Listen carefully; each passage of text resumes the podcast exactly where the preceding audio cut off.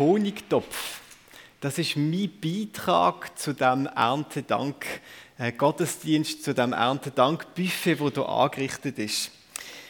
Der Honig wird ja auch geerntet, vielleicht nicht so im gewöhnlichen Sinn, aber wird auch geerntet und steht auch in der Schöpfung als Teil von der Schöpfung zur Verfügung. Auch der Honig ist Teil von Gottes Einladung. Nimm und iss und genieß das Gute, was Gott gibt. Und wenn man von Honig redet, dann gibt es im Alten Testament ganz eine spannende Geschichte mit Honig. Also mehrere Geschichten, wo der Honig vorkommt. Aber eine von der spannendsten und spektakulärsten Geschichten finden wir im 1. Samuel, Kapitel 14.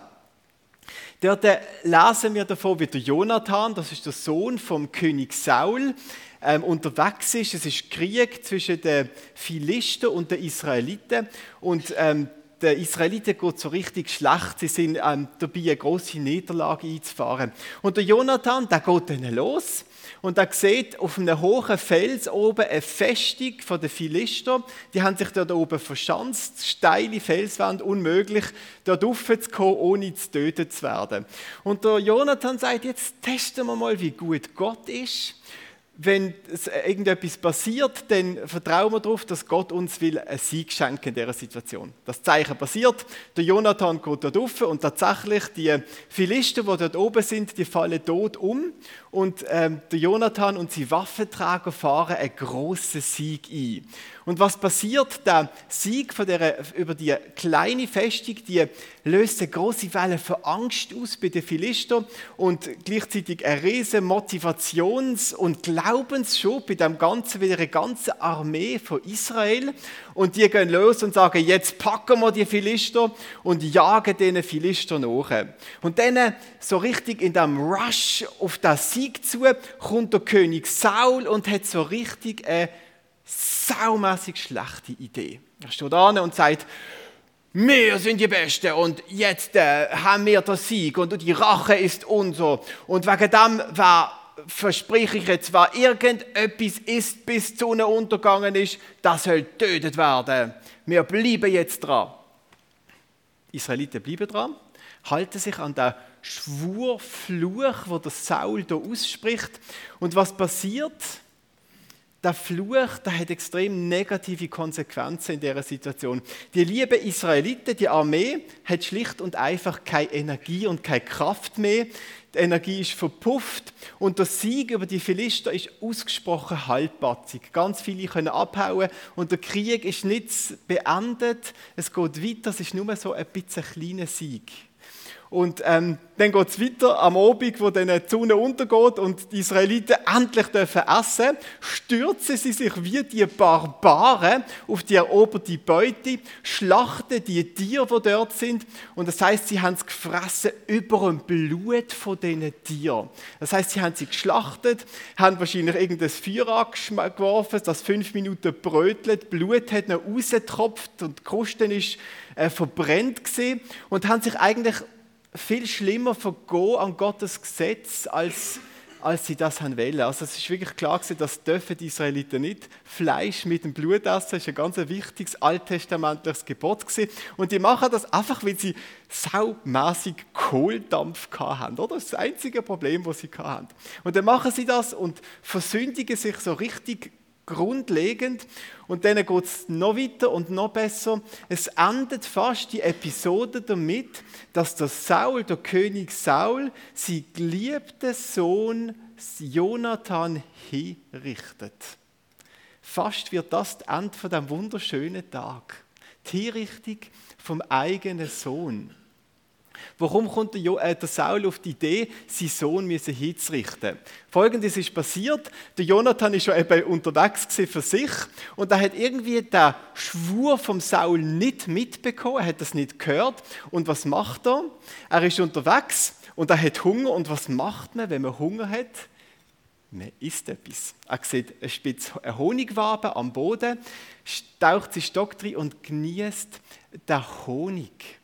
Und dann passiert etwas mit ihm, wo er den Honig kostet. Und das ist der Vers von heute, ein wunderschöner Vers. Das ist im Vers 29. Dort heißt es über den Jonathan, also er sagt das selber. Seht doch, wie meine Augen hell geworden sind, weil ich ein wenig von diesem Honig gekostet habe. Seht doch, wie hell meine Augen geworden sind. Ich finde das so ein wunderschöner Vers. Und da geht es wieder morgen. Ähm, der Vers ist aus der Elberfelder Übersetzung. Das ist so eine ganz wörtliche Übersetzung, ganz noch am Urtext. Aber er zeigt wunderschön auch die Schönheit von der hebräischen Spruch. Man könnte auch schreiben, wir würden wahrscheinlich plakativ sagen, so jetzt habe ich wieder Energie. Oder jetzt fühle ich mich wieder stark. Die hebräische Spruch, die macht das poetisch und elegant und dynamisch. Die Augen sind hell geworden. Eine andere Übersetzung, die noch präziser ist, die Augen haben angefangen zu leuchten. Oder der Luther sagt, die Augen haben angefangen zu strahlen. Da ist etwas passiert mit ihm. Das hebräische Wort, das dort drunter liegt, das ist Ohr.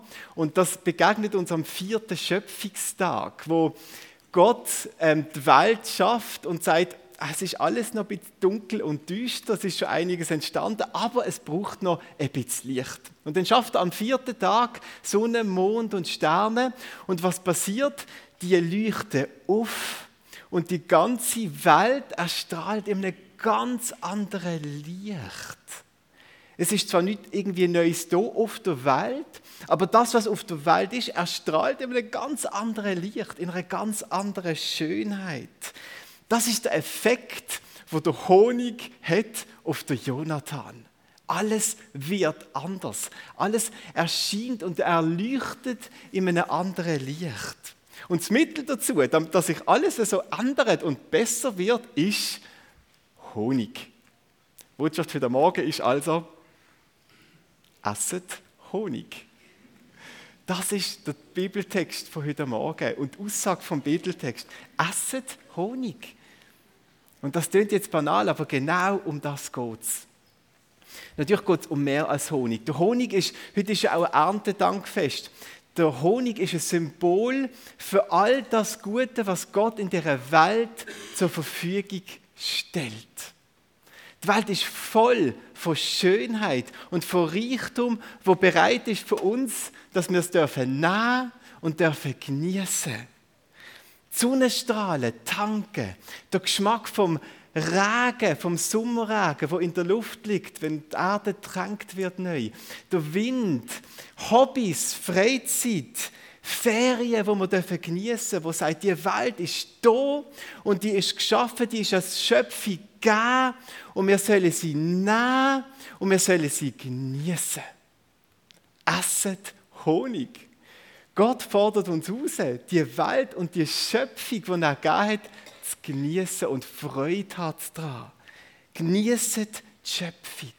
Sie ist gegeben für euch.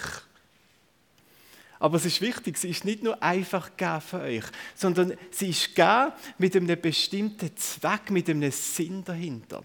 Die Schöpfung ist gegeben, und das sehen wir beim Jonathan, um uns zu befähigen das ist ganz ein wichtiger Zusammenhang zwischen Genuss von der Schöpfung, von dem Guten von der Welt und dem, was wir zu tun haben in der Welt. Der Genuss von der Schöpfung soll uns feig machen, unseren Auftrag in der Welt zu leben. Der Jonathan zeigt uns ja, wir sind in einem Kampf, wir sind in einer Auseinandersetzung, wir haben etwas zu tun in der Welt. Gott möchte, dass wir sein Reich bauen, nicht mit Gewalt, sondern mit Liebe. Nicht mit Brutalität, sondern mit Frieden. Aber das ist ein aktiver Auftrag und ein Kampf, wo wir kämpfen, dass Gott und seine Schönheit, seine Herrlichkeit sichtbar wird in der Welt. Und das sollen wir machen mit unserer ganzen Kraft, mit unserer ganzen Energie. Und damit wir das können, sollen wir Honig essen. Wir sollen das genießen und nutzen, was Gott uns gibt. Macht Ferien, damit ihr wieder feig sind, in den Alltag zu kommen und das zu machen, was Gott will für euch. Esset Nutella zum Morgen. Wenn ihr nachher aus dem Haus geht und merkt, jetzt bin ich parat, um mein Leben zu gestalten. Schlaft aus und genießt die Federn von eurem Bett, wenn ihr merkt, nach könnt ihr aufstehen und könnt voll Liebe und in Gelassenheit anderen Menschen begegnen. Die Schöpfung, die gegeben ist zum Genuss und zur Freude. Genuss ist nicht das Ziel, oder? Das ist das, was unsere Welt uns sagt. Genießt, lasst uns fressen und saufen, denn morgen sind wir tot. Wenn wir so denken, dann machen wir den Genuss selber zum Ziel. Dann werden wir hedonistisch oder ähm, materialistisch. Dann geht es auf nur darum, möglichst viel zu haben und genießen und so, weil ja die Welt nichts anderes hergeht. Dann haben wir den Jonathan nicht verstanden. Aber wenn wir den Genuss von dieser Schöpfung nehmen und sagen, wir nehmen sie und wir lassen uns zum Leuchten bringen durch die Schöpfung. Und dann gehen wir los und kämpfen den Kampf vom Glauben und sind unterwegs. Dann haben wir es gecheckt, für was Honig gegeben ist der Jonathan in dieser Geschichte, also leset vielleicht das ganze Kapitel mal durch. Es ist wirklich ein wildes und schräges Kapitel, wunderschön.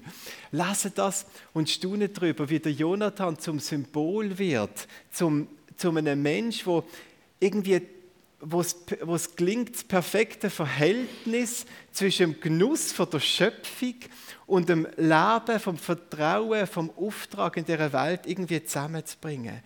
Der Jonathan ist für Gott unterwegs. Er riskiert sein Leben und seine letzte Kraft. Er begibt sich in Todesgefahr, im Glauben und im Vertrauen, dass der Gott mit ihm ist. Und gleichzeitig kann er die Schöpfung nehmen und kann sich genießen, kann sich daran freuen. Schaut, wie hell meine Augen geworden sind. Das ist doch sensationell, wenn wir von innen können leuchten und aus dieser inneren Strahlkraft Kraft gewinnen werdet wie der Jonathan, wo irgendwie das beides zusammenbringt, was sich die Schöpfung, das Gute kann zu Diensten machen. Und werdet bitte nicht wie der Saul. Der Saul ist so richtig das durch und durch negativ Beispiel in dieser Geschichte. Er ist so das Beispiel für, für richtig falsche Frömmigkeit, oder? Wenn wir den Saul anschauen, und das hat vielleicht im ersten Blick auch so gewirkt, und der Saul hat das wahrscheinlich auch aus deren Überzeugung gemacht.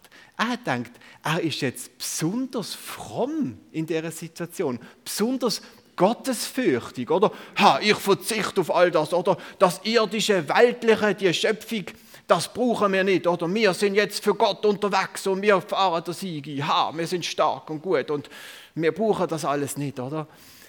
Das wirkt auf den ersten Blick sehr fromm. Und ich glaube, es ist so eine Warnung für uns, dass wir uns nicht von so einer falschen Frömmigkeit anstecken lassen, dass wir das Gefühl haben, wir, wir dürfen die Schöpfung und die Welt und das Gute, was Gott anlegt, ausbreitet von uns, wir dürften das nicht genießen und wir würden irgendetwas besonders voll richten, wenn wir auf das verzichten. Klar, manchmal ist Fasten dran, manchmal geht es darum, um etwas zu verzichten. Aber nicht als falsche Frömmigkeit. Die Schöpfung ist gegeben, dass wir stark werden und stark können sein.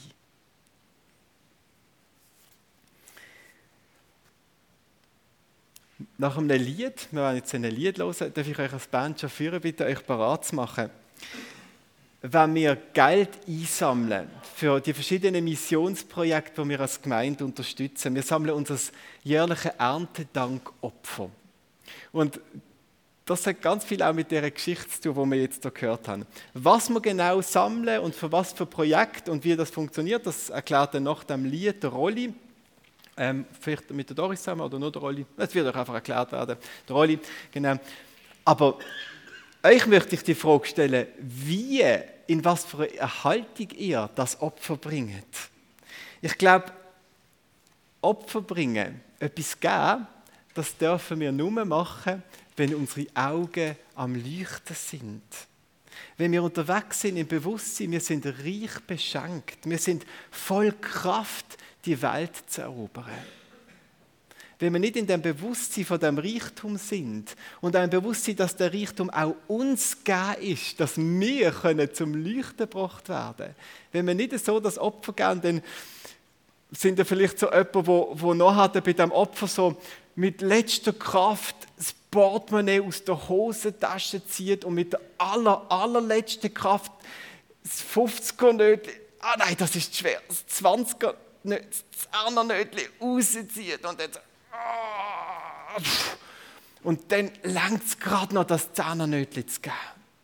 Aber das ist nicht etwas, was aus dem aus dem Reichtum heraus passiert, sondern aus dem Kampf. Dann sind wir so wie die halbverhungerten Israeliten. Und wenn ihr so eures Zernernötchen gebt heute im Gottesdienst, dann geht ihr noch halt heim und denkt, so, jetzt brauche ich etwas von mir. Und ihr stürzt euch aufs Fleisch daheim und hamstert und werdet weniger geben im Verlauf von eurem Leben für den nächsten Monat. Vielleicht könnt ihr dann sogar heim und euren Dauerauftrag halbieren oder irgendwie so, weil aus dem Kampf heraus das Zernernötchen gegeben habt.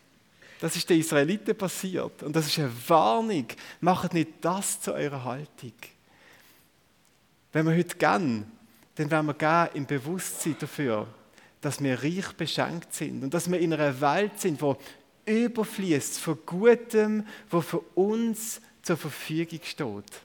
Wir könnten das auch nennen, um es ein bisschen eleganter auszudrücken, dass wir aus der Gnade leben. Alle Ernte, alles, was in dieser Welt da ist für uns, ist Gnade. Es ist einfach geben, dass wir es können nehmen, dass wir es können brauchen. Und jedes Opfer, alles, was wir geben, passiert aus dieser Haltung heraus, dass wir in diesem Reichtum leben. Der Honig, da möchte ich jetzt zur Dekoration dazustellen. Da vielleicht zum Zopf in die Nähe. Und da kann man dann noch halt kaufen, da kann die Dekoration kaufen für möglichst viel, viel mehr, als es eigentlich wert ist. Und kaufe doch den Honig und leiste doch irgendwie für 50 Franken so einen Honig. He? So richtig zum Genuss, okay? Aber bitte mit einem Strahlen in den Augen. Wir singen ein Lied und danach kommen wir zu dem Opferteil, den ich angekündigt habe.